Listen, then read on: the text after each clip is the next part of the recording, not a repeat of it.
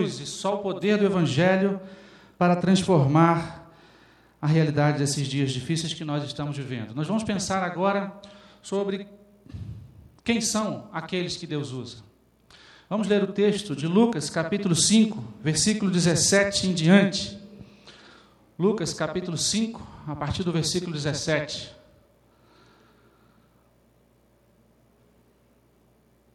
Quem são aqueles que Deus usa, de acordo com a palavra de Deus.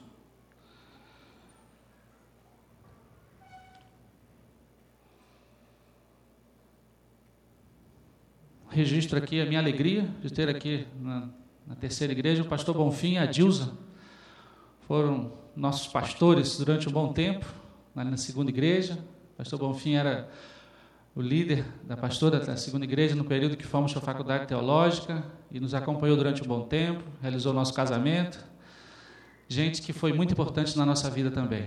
Gente abençoada. Que alegria ver vocês aqui, viu? Pastor Bonfim e a. Deus abençoe. 5,17. Lucas. Todos encontraram? Vamos ler? Assim mesmo sentados, como os irmãos estão. Certo dia, quando ele ensinava, estavam sentados ali fariseus e mestres da lei, e mestres da lei, procedentes de todos os povoados da Galiléia, da Judéia e de Jerusalém. E o poder do Senhor estava com ele para curar os doentes. Vieram alguns homens trazendo um paralítico numa maca e tentaram fazê-lo entrar na casa para colocá-lo diante de Jesus.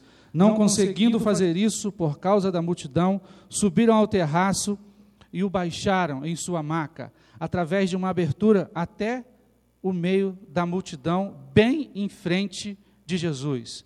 Vendo a fé que eles tinham, Jesus disse: Homem, os seus pecados estão perdoados. Agora, lá para o final do versículo 24.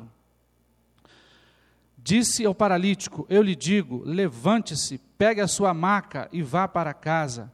Imediatamente ele se levantou na frente deles, pegou a maca em que estivera deitado e foi para casa, louvando a Deus. Pai, nós estamos mais uma vez, Deus, diante da tua palavra, Senhor. O Senhor já tem nos falado nesse culto, Deus, em tudo que já vimos e ouvimos, ó Deus. E agora, diante da tua palavra, nós pedimos que o Senhor continue a nos falar, a trazer a mensagem do Senhor completa nessa manhã, Pai. Nós viemos aqui neste, neste templo, nesta manhã, Pai, como povo teu para te servir, para te adorar, Pai. E queremos ser edificados no Senhor. Usa-nos então para isso, para a glória do teu nome, em nome de Jesus. Amém. Quem são aqueles que Deus usa?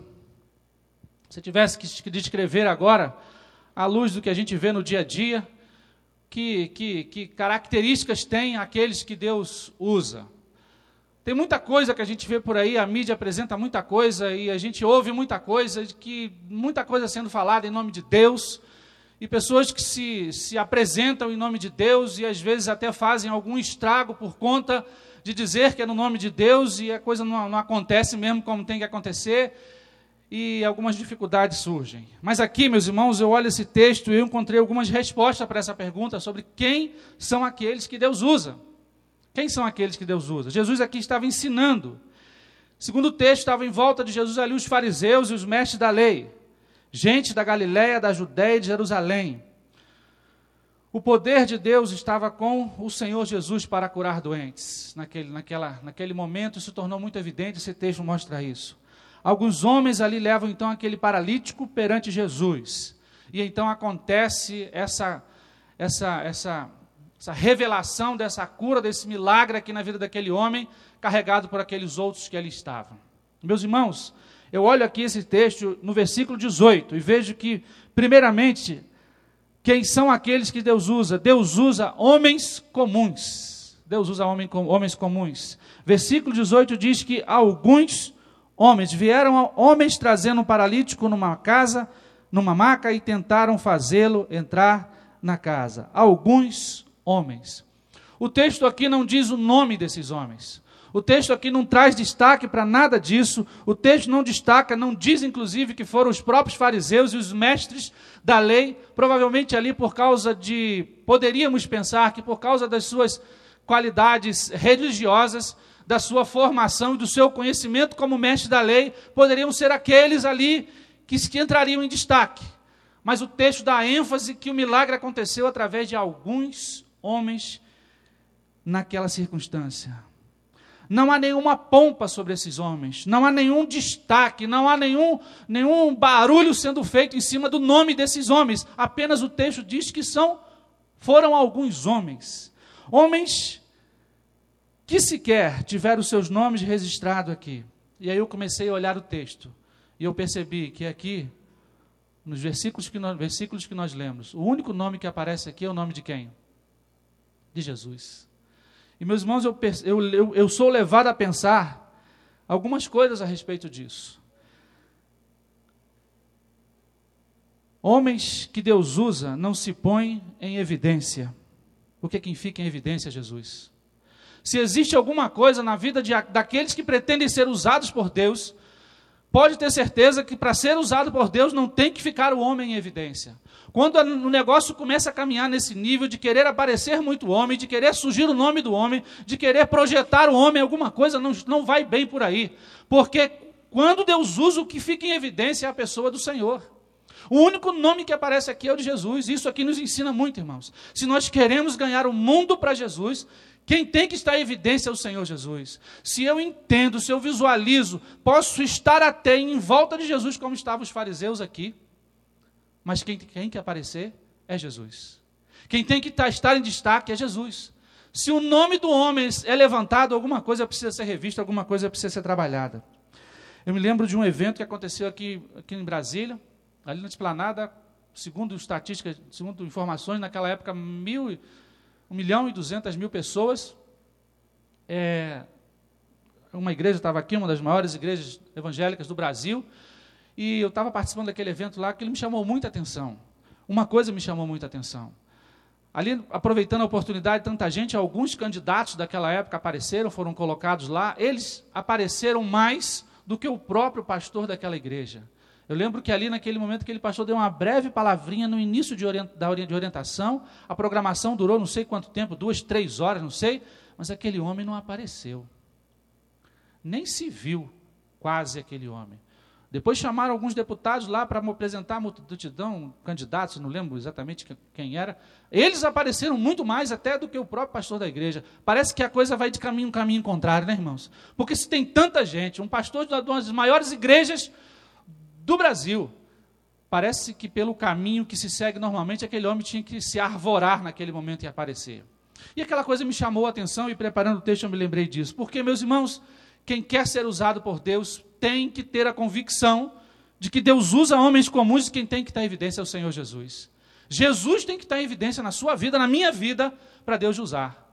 Jesus. É Jesus, é Jesus, é Jesus. Se alguma coisa passar disso, tem que ser revisto a coisa tem que ser repensada. Eu olho o texto também e eu penso que homens que Deus usa são os que trabalham em unidade. Porque havia ali um esforço comum. Eram quatro homens, e eu creio que um sozinho não ia conseguir levar a maca daquele homem paralítico. Amados irmãos, em Cristo Jesus, terceira igreja batista do plano piloto. Meus irmãos, para fazer, para ser usado por Deus, para essa igreja ser usada por Deus, tem que existir unidade. Deste púlpito aqui, muito temos ouvido sobre unidade. Muitos outros já têm pregado aqui, em outra oportunidade também já falei, mas eu olhei esse texto aqui e vi unidade. E percebi que esse texto nos fala sobre aqueles que Deus usa. Deus usa aqueles que trabalham em unidade. Eram quatro homens provavelmente diferentes, não sei se do mesmo lugar, se moravam no mesmo lugar, mas eram quatro homens, quatro indivíduos ali. Mas naquele momento, por conta de ser usado por Deus, foi preciso haver unidade. Para cada um pegar num canto maca, da maca, no, cada beirada e levar aquela maca para apresentar aquele homem a Jesus. Meus irmãos, para sermos usados precisa, usados, precisa haver unidade. Na igreja do Senhor Jesus precisa haver unidade. E se tanto se prega sobre unidade, é porque a gente precisa de vez em quando ser relembrado sobre a unidade do corpo de Cristo. Porque nós somos diferentes, pensamos diferentes sim, discordamos de algumas coisas e vamos discordar. Isso pode ser saudável ou não, depende de como nós olharmos. A diferença pode nos fazer amadurecer, mas também pode fazer com que nós caminhemos para trás no que se refere à proclamação do Evangelho. A igreja do Senhor Jesus Cristo precisa ter esse cuidado. Eu não sei, eu não sei como que a gente poderia classificar isso hoje? Deus sabe. Mas se alguma circunstância na terceira igreja hoje tiver influenciando para que essa unidade não aconteça, vai haver dificuldade do paralítico chegar a Jesus. Vai haver peso na maca. Um só não vai carregar, dois não são suficientes, três ainda não dá. E esses quatro aqui, homens, tiveram que levar. Tem que haver unidade mesmo na igreja do Senhor Jesus Cristo. Deus usa homens e mulheres que trabalham em unidade. Irmãos, se queremos ver esse quadro de, de, de imagens fortes que vimos aqui mudar no mundo, a partir daqui, da 407 Norte, nós temos que viver em unidade. Temos que trabalhar em unidade, porque Deus vai usar a minha vida e a sua vida trabalhando em unidade. A gente pode estar até distante geograficamente, como a gente vai estar aqui, nossa família, lá no Equador, a partir de janeiro, mas a gente está em unidade. Está em unidade porque essa igreja ora, a gente prega, as muralhas se levantam, mas elas caem no nome de Jesus, e a igreja vai sustentando, e o evangelho vai sendo pregado, você não vê, a gente não sabe para quem que a Ana Flor e o Bruno está pregando lá na Índia, mas nós estamos sustentando, e eles estão pregando. Não vamos conhecer provavelmente o, os indianos que estão sendo alcançados, mas lá no céu a gente vai conhecer, amém? Muitos muitos, vai dar um abraço forte assim. Esse aqui foi alcançado. Aquele dia que você orou, aquele coração estava duro, mas amoleceu porque você estava orando. Terceira igreja estava ajoelhada orando. Glória ao Senhor, né, irmãos? É assim que se faz em unidade a obra do Senhor. É desse jeito. Aí eu olho também, eu vou vendo aqui ainda nessa ideia, de, nessa primeira ideia, de que Deus usa homens comuns. Homens comuns são os que dividem o peso. Entendem que juntos são melhores. Juntos nós somos melhores. Tem uma frase, essa ideia tem sido colocada aí na, na, naqueles que estão trabalhando na, com a igreja com propósito. E, e é uma verdade, juntos nós somos melhores. Porque se nós não estivermos juntos, nós não vamos ser melhores. Divisão, meus irmãos. Partidarismo, individualismo. É um mal na igreja do Senhor. É um mal. Nasci no meio batista, cresci no meio batista, conheci muitas igrejas batistas. Nesses dias, agora lá no Rio de Janeiro, tenho conhecido muitas igrejas que, apesar de ser carioca, eu ainda não tinha conhecido. E a gente sabe que essa, essa, essa, esse mal aqui às vezes acontece. Partidarismo e individualismo. Meus amados, isso pode acontecer numa denominação. Isso pode acontecer numa igreja. Isso pode acontecer com pessoas. Isso pode acontecer na família. Uma família. Se a família vive uma coisa de partidarismo, de individualismo, o negócio emperra, não vai para frente. Por quê? Nós precisamos dividir o peso, dividir a carga uns com os outros. Saber que precisamos colocar a mão na maca e juntos a gente carregar, para que Deus nos use. Deus usa aqueles que caminham dessa forma, que dividem o peso. Deus usa aqueles que entendem que juntos nós somos melhores. Um exemplo disso aí, pensando em missões, uma ideia assim bem ampla, eu soube de uma história uh, de um grupo, de uma, duas missionárias que estavam indo do, há algum tempo atrás do sul da Índia para o norte da Índia. E uma noite elas pararam numa, num local para dormir e dois, dois assaltantes planejaram naquela madrugada assaltar aquelas duas missionárias. Ah, essa história eu tenho contado por aí onde a gente tem pregado, porque é um exemplo que mostra mesmo o significado da gente dividir o peso, estar junto. E aí, naquela madrugada, os dois homens foram assaltar aquelas duas missionárias. Chegando no local onde elas estavam, perceberam que lá dentro daquele quarto tinha mais 11 pessoas. E eles ficaram espantados, porque se tem mais 11, está estranho esse negócio. Nós somos só dois, entraram duas, mas tem mais 11 lá dentro. Aí voltaram e desistiram. De manhã, quando as missionárias saíram, eles foram conversar com a missionária. Olha, a gente ia assaltar vocês, mas a gente chegou naquele quarto tinha mais 11 pessoas. Não, não tinha não, só estávamos nós dois. Não, estava, nós fomos lá, nós vimos mais 11 pessoas. Não tinha. Um abraço, tchau, foi embora, né? Não assaltou. E elas escreveram para a sua igreja, contando essa experiência. Irmãos, elas descobriram que naquele dia, naquela noite, naquela madrugada, tinha 11 pessoas na, da sua igreja, de joelho, dobrados, orando por ela, por elas. Você crê nisso, irmão? O poder da oração. Deus não trabalha com caixinhas formatadas exatamente assim. Deus faz do jeito que Ele quer. Deus faz do jeito que Ele quer. Onze de joelhos dobrados. Não estavam lá, é, é, geográfico, na, na, na, posição geográfica, mas orando, Deus usou aquilo ali para derrubar muralhas, para impedir que o mal viesse sobre a vida daquelas duas missionárias. Pensando sobre oração, Esses dias, meus irmãos, nós recebemos, nós tivemos informação de que uma coisa assim, muito interessante, uma coisa que marca, vai marcando, são sinais que Deus vai dando na nossa vida, mostrando que, ó, prossegue, prossegue o caminho é esse, são sinais. Nós tivemos informação que uma classe da Escola Bíblica Dominical de juniores da Igreja Batista é, Ibiti, no interior da Paraíba, nos adotaram. Irmãos, eu nunca fui na Paraíba, aquela terra maravilhosa que eu sei, sei que o povo fala que é, né? Tem tem paraibano aqui? É ou não é maravilhosa? Não, Manel? Marav... Irmãos, quando eu vi aquilo, eu falei, meu Deus, que coisa linda. Meus irmãos, isso é dividir o peso. Classe da escola dominical da Igreja Batista Ibiti, lá na Paraíba, irmãos. Eu fiquei pensando, será, Senhor, que foi porque o Henrique tem 11 anos, é junior também? Puxa vida, que coisa linda. Eu não sei porquê, mas foi. É, podia ter feito a adoção de qualquer outro missionário, mas para nós teve um significado marcante. Isso aí, irmãos, significa juntos carregar o peso. Juntos carregar o peso. Caminharmos por conta da, da, da proclamação. E Deus nos usa, meus irmãos. Deus nos usa. Deus nos usa. Aí eu me lembrei, no dia 8 que eu preguei aqui, eu contei a história do, do, dos gomos de bambu, né? Eu vou contar novamente, nem todos estavam aqui. Se você já ouviu, guarda um pouquinho aí, você vai ouvir de novo, né? Que, que elucida bem essa ideia de, de dividir o peso. Conta-se que o missionário chegou numa, numa comunidade na Amazônia aqui, na Amazônia aqui da, da que talvez da venezuelana, história alguma coisa assim, e aquela comunidade estava estava morrendo. Todos estavam infectados com uma doença grave que estava matando todo aquele povo.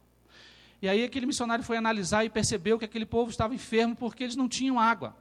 A água era colocada em, num, num tonel e eles naquele barril ali, todo mundo usava a mesma água da chuva. A água enchia e todo mundo usava. Então, enfermidade, alguma coisa como lepra, todo mundo tinha, então ia morrendo, morrendo e não curava. E aí aquele missionário pensou em alguma solução para aquilo. Diz que ele foi em um monte, subiu numa montanha bem alta, descobriu que lá em cima, bem distante, tinha água potável. Como é que essa foi fazer essa água chegar lá? E diz a história que ele colocou, cortou bambu e foi colocando os gomos de bambu, um após o outro. E aqueles gomos foram trazendo a água, trazendo a água, chegando até aquela comunidade. Aquela comunidade foi tratada da enfermidade, não existiu mais enfermidade, foi curada. Gomos de bambu que foram, de bambu que foram sendo colocados, irmãos. Se faltasse um gomo de bambu ali, a água não chegava.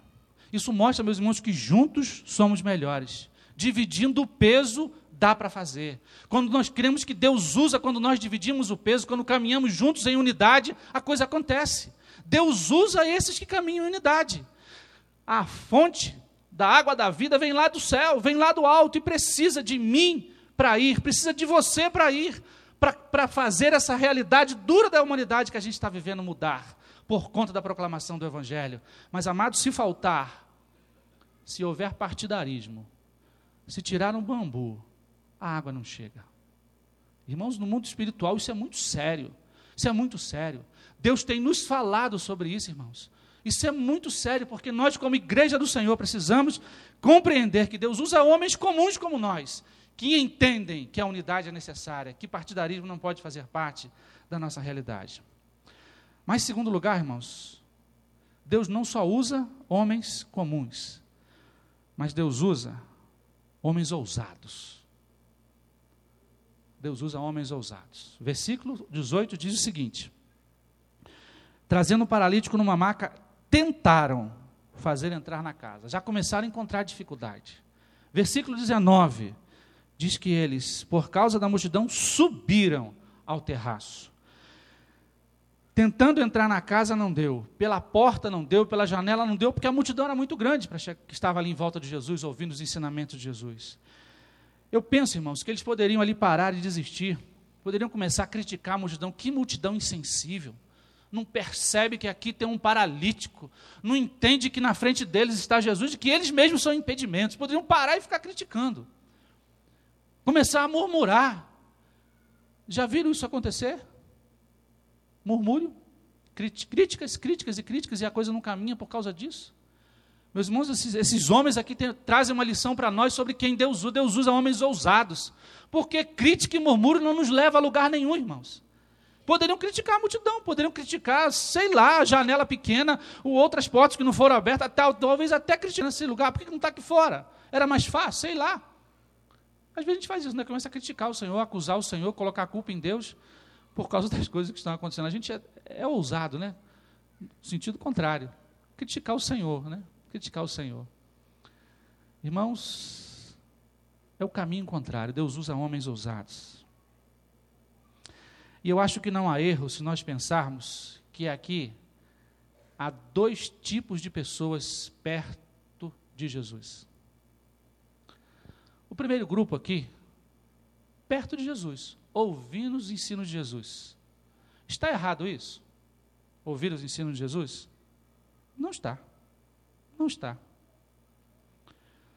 Mas eu acho que eu não erro se eu começar a pensar que esses aqui estavam mais numa postura em si mesmada, voltada para si mesmo, que eu só quero receber, eu só quero receber, eu só quero receber, e esse só quero receber os fazia tão faziam com que eles estavam tão insensíveis que não percebessem, que não perceberam que próximo deles estava um homem paralítico precisando de milagre.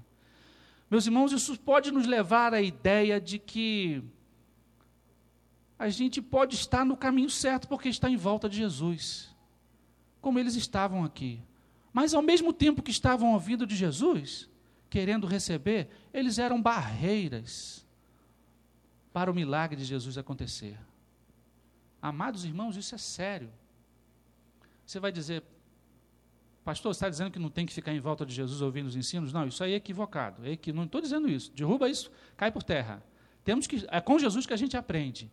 Mas a gente pode estar, uma igreja pode estar, querendo só receber, só receber, só receber, só receber, sem os olhos na, no, no, nos paralíticos que estão em volta, de quanto pode ser feito por aqueles que estão em volta. E pode ser até um impedimento. Pode ser até um impedimento. Conheci uma igreja, irmãos, com 15 anos. 15 anos, a igreja, há 15 anos atrás, tinha 120 membros. Eu tive lá pregando um dia desse, 15 anos depois, naquela época dos 120, foi feita uma arrumação, reduziu para 100. Alguns distantes e tal. 15 anos depois, a igreja está com 115 membros. Não dá para entender, irmãos. O corpo vivo de Cristo é algo dinâmico. É um organismo dinâmico. É para crescer, é para ser de gente ousada. É de gente que está em volta de Jesus, mas tem os olhos, por conta disso, os olhos é, é, é, observando o que está em volta dos que estão precisando de milagres, que está cheio de paralítico em volta, que está cheio de gente precisando de receber o milagre do Senhor. E essa igreja é ponte, como esses homens aqui foram. E aí, o segundo grupo aqui, primeiro é aquele que está em volta ali, em si mesmado, olhando só para ele mesmo, imaginando, né? Talvez até eles ficassem imaginando, essa maca aqui está me atrapalhando, né? Que, bota essa maca para lá, eu quero ouvir de Jesus, sai essa maca. E não deixava a maca passar. Eu estou imaginando, o texto não diz isso, né? Mas a coisa fica tão insensível, irmãos, que até a maca incomoda, até o paralítico incomoda. A igreja pode fazer isso, irmãos? Uma igreja pode fazer isso. Não deve. Eu posso fazer isso? Eu? Euzinho aqui? Posso. Se eu não for um homem ousado, ousado, ousado por Deus. Irmãos, mas aqui, o que a gente vê aqui é que esses, esses outros homens aqui nos ensinam que eles sabiam que Jesus estava lá. Com essa atitude, agora a seguir é esse: de levar pessoas à presença de Jesus para os milagres acontecerem para que os milagres aconteçam. Os que lá estão e que percebem que há necessitados morrendo e que precisam de Jesus. Eles lá estavam percebendo que tinha necessitado, estava perto de tinha, tem gente necessitada precisando ouvir de Jesus. Precisando receber do milagre. Esse exemplo é o que eu acho que nós devemos entender como homens ousados que Deus usa.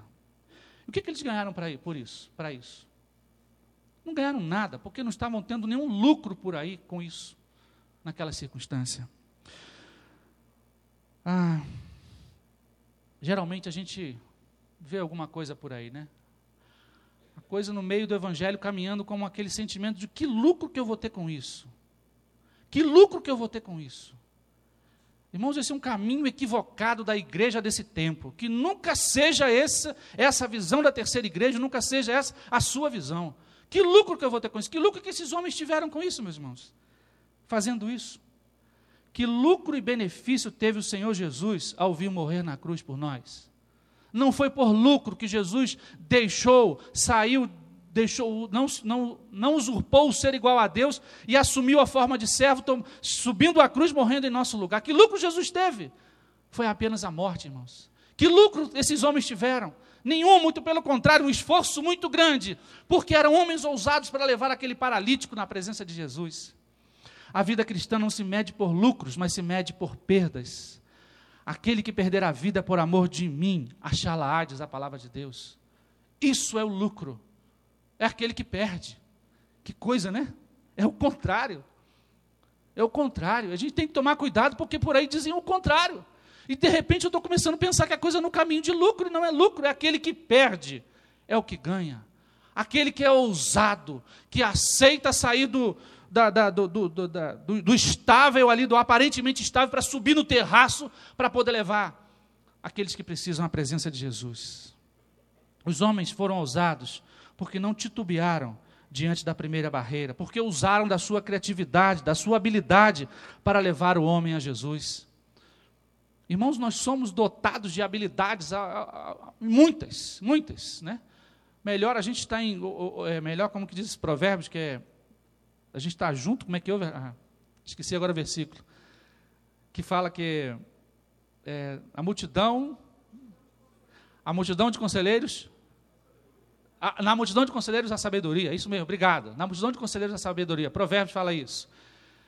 Que potencial que nós temos, irmãos, para nós usarmos. Ontem aqui nós estávamos trabalhando no Ministério Esportivo, passando a visão aqui para o grupo, como é que a gente pode usar o esporte para a proclamação do Evangelho. Irmãos, o negócio é, é, forte demais, a gente não pode deixar isso passar. A linguagem universal do esporte tem que ser usada para a proclamação do Evangelho, para salvar a 407, Distrito Federal, o Brasil e o mundo, porque o mundo inteiro ouve essa mensagem, ouve essa, essa linguagem do futebol, do futebol e do esporte, não só do futebol. Os números são astronômicos. Um torno de chega a trilhão, eu não lembro agora exatamente o valor que eu trouxe ontem aqui para informar, de, de dólares que envolve todo o mercado financeiro com relação ao esporte. As pessoas estão voltadas para isso, usar isso como criatividade. Ser criativo, não parar na primeira barreira. E ontem aqui os irmãos estavam presentes, o Ney estava presente, a gente passou a visão e provavelmente isso vai ser, em algum momento vai ser utilizado nessa ideia da implantação aí, a gente é, passou a visão, os irmãos vão orar e saber se isso realmente, saber o momento de usar isso. Meus irmãos, o que nós temos além da porta fechada, além da multidão, aqui para esses homens, eles viram que tem o terraço. Parece que não tem jeito mais de chegar naquela pessoa ou em alguém que você vê que está paralítico e não conserta. Olha, tem o terraço ainda. Vá para o terraço, leva para o terraço, paga o preço de subir para o terraço, para poder levar aqueles que precisam de Jesus a conhecimento de Jesus. Irmãos, isso se chama homem ousado, mulher ousada. Deus usa homens ousados. Nós não podemos ficar numa, numa, numa, atitude de retaguarda, retraídos, parados, estagnados, porque o tempo é esse. Os desafios são grandes. O Rio Grande do Sul, hoje é um estado que tem um grande número de espíritas. Lá tem crescido. A gente tem conversando recentemente com um missionário de missões nacionais que está lá e contou que desafio o Rio Grande do Sul estão enviando missionários para a América do Sul, espalhando por toda a América do Sul. Missionários espíritas, com uma mensagem que não transforma e que não leva para a eternidade com Cristo. Irmão, nós não podemos ficar recuados, nós temos que ser ousados na proclamação, ser ousados para para levarmos aqueles que estão como esse paralítico precisando de Jesus, precisando de salvação. E diz o versículo 18 e 19 que eles tentaram e subiram Ousadia é uma característica dos homens, de homens que Deus usa. Paulo diz: Todavia não me importo, nem considero minha vida de valor algum para mim mesmo, se tão somente puder terminar a corrida e completar o ministério que o Senhor Jesus me confiou de testemunhar o Evangelho da graça de Deus. Irmãos, o tempo de pregar é esse. O tempo de ser usado e ser ousado é esse. E precisamos ser. E precisamos agir com ousadia, enquanto há tempo uma das noites, esses dias que a gente estava aqui, nós fomos lá no, no, em um dos hotéis onde estavam os familiares das vítimas do, do, do, acidente da Gol. E foi uma experiência para nós ali muito marcante, para mim, para Denise e os outros irmãos que estavam lá também. Mas eu vou contar uma delas. A um determinado momento a gente chegou, tinha um grupo, tinha três pessoas e fomos apresentados aquelas três pessoas e uma, uma, uma dessas três, uma senhora visivelmente tensa, mas tentando mostrar uma alegria, uma alegria, uma alegria. Até eu achei que tava, não estava entendendo bem que ela era parente de um familiar dos que estava lá no, no, no, no, no voo da Gol. Porque ela estava rindo, sorrindo. E me apresentaram essa aqui, um, é tal, é irmã de uma das pessoas e tal. E ela rindo e rindo, eu fui tentar entender aquilo. Ela estava rindo, meus irmãos, porque havia, naquele dia havia sido encontrado o corpo do seu irmão. E ela contando aquilo ali, a gente via visivelmente que era, tá, estava tensa, estava angustiada, mas sorrindo, tentando mostrar que estava alegre porque o corpo foi encontrado. E ela falava, falava, quase não deixava a gente falar, dizendo que eu, eu, eu sou religiosa, que eu frequento a igreja tal, e eu sou católica, já fui na igreja tal e tal. E a gente queria falar, ela quase não deixava a gente, a gente falar, né? tanto que ela estava ansiosa, ansiosa, isso a gente via. Mas sorrindo, sorrindo, sorrindo. Aquilo ali me trouxe uma lição, irmãos. Ela estava sorrindo porque tinha encontrado o corpo do irmão morto. Isso nos ensina alguma coisa. Se a gente não fizer enquanto há tempo, enquanto há vida, depois que partir, pode ser que nós sejamos, sejamos levados a fazer como aquela mulher, a ter que forçar um sorriso apenas por ter encontrado o corpo. Aí não dá mais, irmãos. Aí não dá mais. Relacionamentos têm que ser restaurados enquanto há vida. Porque depois que partir, pode até sorrir, porque encontrou corpo, mas é apenas um corpo. Apenas um corpo. Naquele momento, a única alegria que ela podia ter, se é que eu posso chamar isso de alegria, era de ter encontrado o corpo do irmão. Irmãos, isso é uma lição muito séria e um desafio muito grande para nós, como igreja do Senhor. O tempo é esse de nós sermos ousados, na proclamação do Evangelho. Ousadia faz parte daqueles que Deus usa. Nós precisamos entender isso, de que essa ousadia tem que nos levar avante enquanto a vida, porque depois nós só vamos até arriscar um sorriso, mas por dentro vamos chorar muito, porque o tempo passou e não deu mais. Tem gente na sua casa precisando, ainda com vida, ouvir do Evangelho transformador que você precisa pregar com ousadia. Tem gente na sua quadra, tem gente no seu trabalho, tem gente na sua faculdade. Tem gente perto de você que ainda está em tempo para ouvir dessa mensagem transformadora. Mas é preciso ter ousadia. Mas em terceiro e último lugar, vejo que Deus usa homens com propósito claro. Versículo 19, a parte C, diz que, diz assim, todo o versículo, não conseguindo fazer isso por causa da multidão, subiram ao terraço e o baixaram em sua maca através de uma abertura até o meio da multidão, bem em frente, bem em frente de Jesus. É isso que a gente tem que fazer. Propósito claro. Fazer Jesus se tornar claro para os paralíticos. Naquele momento, a maca, no que a maca abaixo, abaixo desceu, estava a maca e Jesus. É isso que a gente tem que fazer. Eles poderiam decidir pelo paralítico? Tomar algum? Não podia. Poderia fazer aquilo que, que Jesus ia fazer, aquele milagre ali? Não, era parte de Jesus ali naquela circunstância. É isso que a gente tem que fazer. Jesus tem que ser claro, assim, tem que ser claro na vida das pessoas. Como caiu uma. Caiu aquele, aquela com cartaz assim da cortina, né? Prolão, e Jesus fica claro para as pessoas assim. Ó. E aí, recebe o milagre do Senhor. Isso significa, irmãos, propósito claro. Jesus era Jesus, era verdadeiro, era real, estava presente, mas para o paralítico ainda não era verdadeiro, não era real, não era presente, porque ele não tinha sido levado à presença.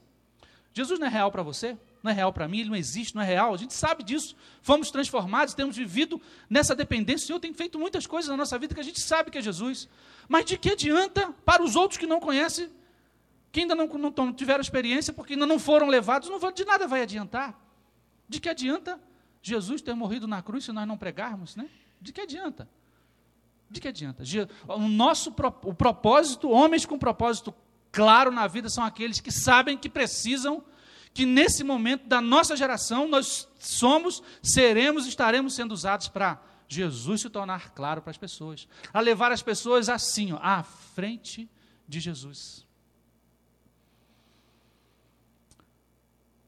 Por isso que Deus quer que nós tenhamos propósito claro, levar pessoas a estarem em frente de Jesus. Por si só, o paralítico não conseguia jamais furar aquele bloqueio.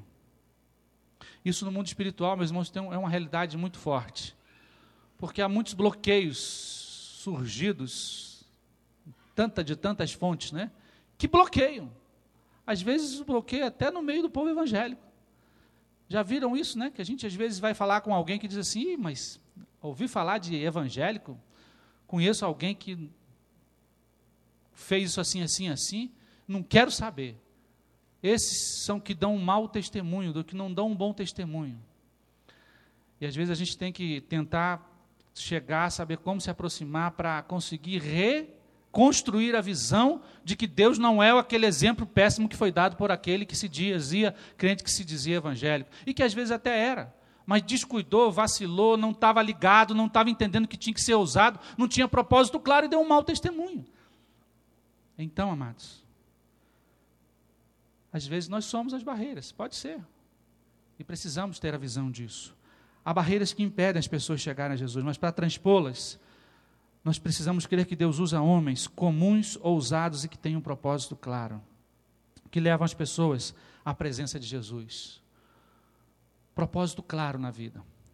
John é, Eliot, talvez você já tenha ouvido falar dele, a história de, de vida dele, diz que ele saiu um, algum tempo atrás com a sua equipe para alcançar uma, uma, um grupo indígena.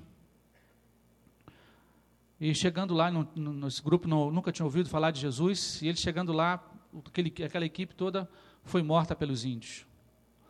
Acontece que a morte daquele homem trouxe um impacto tão grande que incomodou, incomodou tanto a sua própria esposa que ela se sentiu desafiada a ir para aquela tribo indígena para falar de Jesus. Tanto isso foi forte que alguns anos depois, numa cruzada com Billy Graham, aquela mulher é, subiu ao púlpito junto lá com Billy Graham, estádio lotado, e ela chorando disse assim: Eu vou chamar agora o meu irmão aqui para dar um testemunho. E o irmão dela era um indígena que estava sentado ali e subiu chorando também e disse: Eu sou aquele que matou o marido dessa mulher. E ela entendeu que nós precisávamos da mensagem de Jesus e ela foi ousada. E foi uma mulher que entendeu que tinha propósito claro na vida e foi lá e pregou. E hoje eu sou salvo em Jesus Cristo. Além do que, um grande testemunho de perdão. Né? John Eliot foi um homem que marcou a sua geração, porque tinha propósito claro. Porque foi um homem ousado. Foi um homem, era um homem simples.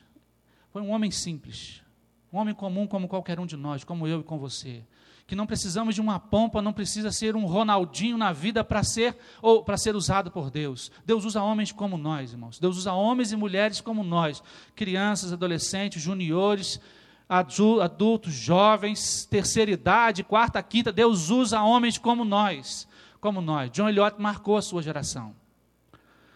E o que, que Deus tem como propósito para a minha vida e para a sua vida, não tenho dúvida de dizer isso, é que nós marquemos a nossa geração que nós façamos aquilo que precisamos fazer enquanto desafios que temos diante de nós. Porque a grande contribuição que o mundo precisa, ela é cristocêntrica. Ela não é política. Ela não é financeira. A grande contribuição que a quadra que nós residimos aqui, que o, o, Distrito Federal, que o mundo precisa é cristocêntrica. E eu e você, eu e você, somos instrumentos para isso. E o, da forma como Deus vai te usar e quer te usar, eu não sei. Tem muitas. Aonde? Eu não sei, mas Deus quer e vai usar. E é, sou eu e é você. Sou eu e é você. E juntos somos melhores. A grande contribuição que o mundo precisa é cristocêntrica. Aí, meus irmãos, nós somos, então, concluindo, somos levados a crer então que, à luz desse texto, quem são aqueles que Deus usa? Deus usa homens comuns, Deus usa homens ousados, e Deus usa homens com um propósito claro. Que seja esse o grande desafio do Senhor para a sua vida, para a nossa vida, que jamais percamos esta visão. É assim que nós vamos caminhar, até o dia que o Senhor nos chamar. Quando o Senhor chamar, nós vamos para a eternidade, né?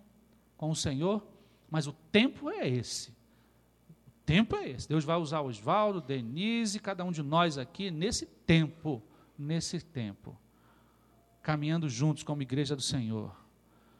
Quem é, quem é que Deus usa? Deus usa homens comuns, homens ousados e homens que têm propósito claro. Que Deus nos abençoe. Amém.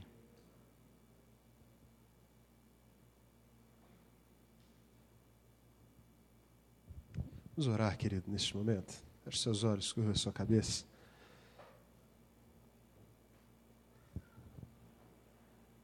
Que você sinta o desafio nesta manhã de que você é uma pessoa comum, de que o Senhor tem te feito alguém com ousadia, de que o Senhor tem te dado propósitos claros e, em virtude disso, você precisa responder você precisa responder a essa convocação, a esse chamado do Senhor. Qual é a tua posição? Qual é a tua postura? Como é que você vai sair daqui esta manhã? Vamos orar, vamos falar com o Senhor. Deus, nós. Todas as vezes que somos confrontados pela tua palavra, nós não podemos mais ser os mesmos.